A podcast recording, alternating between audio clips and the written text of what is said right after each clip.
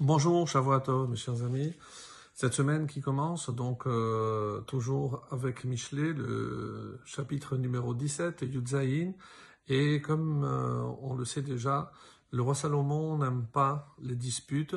Et on va voir aussi comment éviter les disputes et surtout quelles peuvent être les conséquences de toutes ces disputes. Et on s'était arrêté au verset Yudhet Chai, le verset 18 qui dit Adam chaser lev tokea kaf, orev aruba lifnerehu.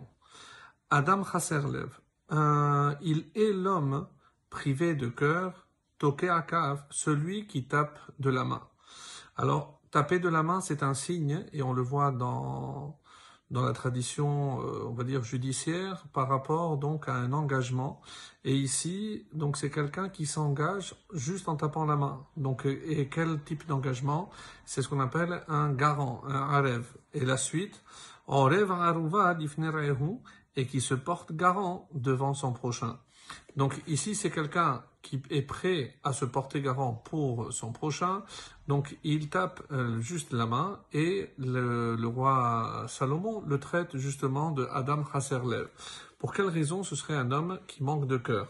Alors Rachid nous dit ici, donc il s'agit de Arvut Mammon, donc il est garant pour une somme que euh, son ami va emprunter et donc euh, il va intervenir justement pour que le créancier fasse confiance à son débiteur pour lui donner la somme requise.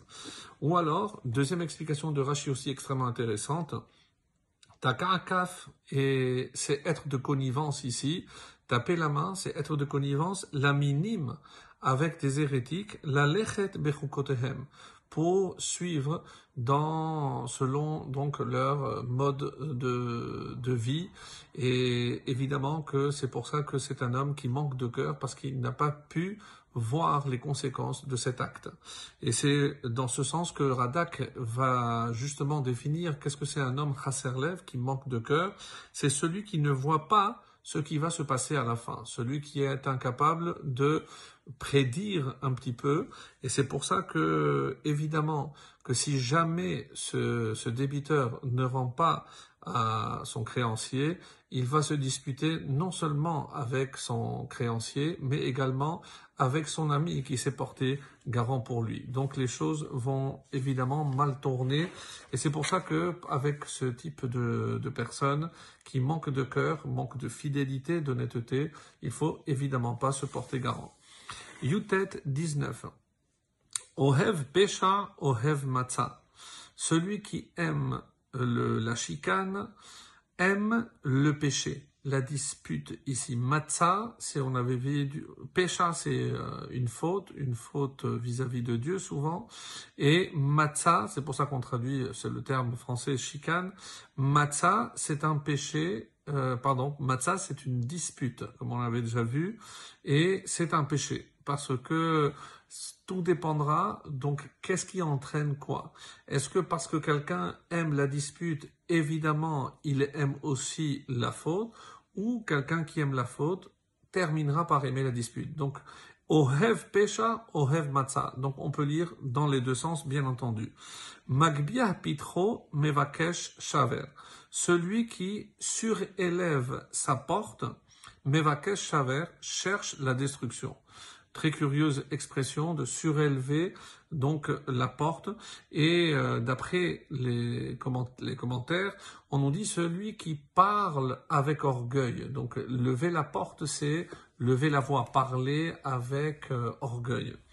Et c'est comme ça, par exemple, que le ride, c'est celui qui aime les disputes, ce sera inévitable qu'il terminera par fauter, et il dit deux types de fautes, soit par la parole, ou encore plus grave, par l'action. Donc il sera amené à faire, à commettre donc un interdit. Le Gaon de Vilna nous dira, celui qui ici, qu'est-ce que ça veut dire élever ou surélever la porte Il fait rentrer chez lui des gens qui finalement donc vont comploter, des gens euh, peut-être pas assez fréquentables. Et euh, comme le Metsudot Sion dira, euh, ce qu'on avait dit, c'est qu'il élève la voix, mais comme des gens vulgaires. Donc, il se comporte comme des gens vulgaires. Kaf, Rikesh lev loim tzatov, celui qui a le cœur tortueux ne trouvera pas le bonheur. Venehpar bilshono yipol bera. Et celui qui a le langage, plutôt la langue perverse, tombera dans le malheur. Et c'est comme ça que le Radak explique, c'est quelqu'un qui se contredit souvent, et donc forcément les gens vont le détester parce qu'il n'est jamais fidèle, on ne sait jamais s'il pense véritablement ce qu'il dit, et il n'arrête de proférer, n'arrête pas de proférer des mensonges. Le Malbim dit, ce sont des raisonnements ou des arguments qui relèvent de la minute de la picorsoute. Donc euh, on ne sait pas, il Paul pourquoi il va tomber dans le mal, parce qu'à force de tenir des raisonnements tout ça pour euh, contredire Dieu, contredire la Torah ou aller contre ce que la Torah nous dit, eh bien évidemment, Paul Bera, c'est lui-même qui est en train de creuser le trou dans lequel il tombera. Voilà mes amis pour aujourd'hui, excellente journée, Shavuot Tov